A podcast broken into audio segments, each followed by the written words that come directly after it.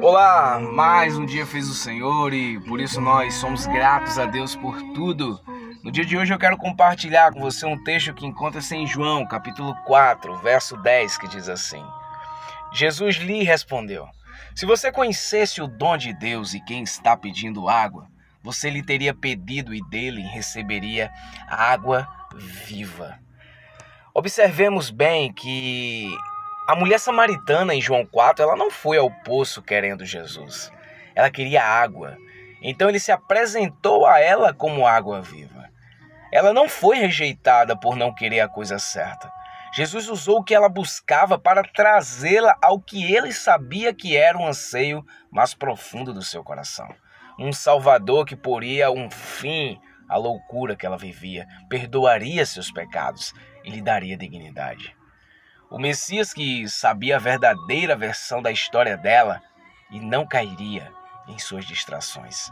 Da mesma forma, Jesus era a última coisa que Saulo achava que queria quando ele esbarrou com Jesus na estrada para Damasco.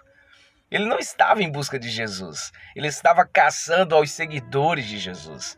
Veja, aqueles que pedem recebem mesmo quando o que recebem diverge do que eles pediram. Aqueles que buscam encontram mesmo quando o que encontraram divergem do que buscavam. As portas se abrem àqueles que batem até mesmo quando um anfitrião inesperado abre essa porta.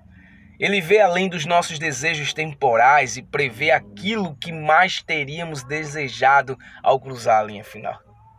Isaías 46:10 captura bem esse conceito de proporções gigantescas na nossa jornada. Deus conhece o fim desde o princípio. Quais são os seus desejos mais profundos?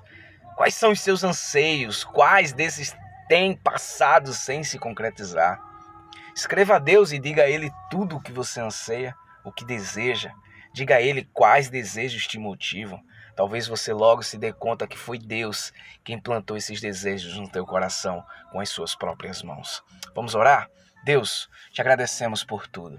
Põe em nosso coração o desejo, ó Pai, de te buscar, o desejo de desejar aquilo que é a tua vontade. Nos ajuda a sermos melhores a cada dia. Nos conforma a tua imagem, a tua semelhança. Pois teu é o reino, o poder e a glória para todo sempre. Amém. E que Deus te abençoe.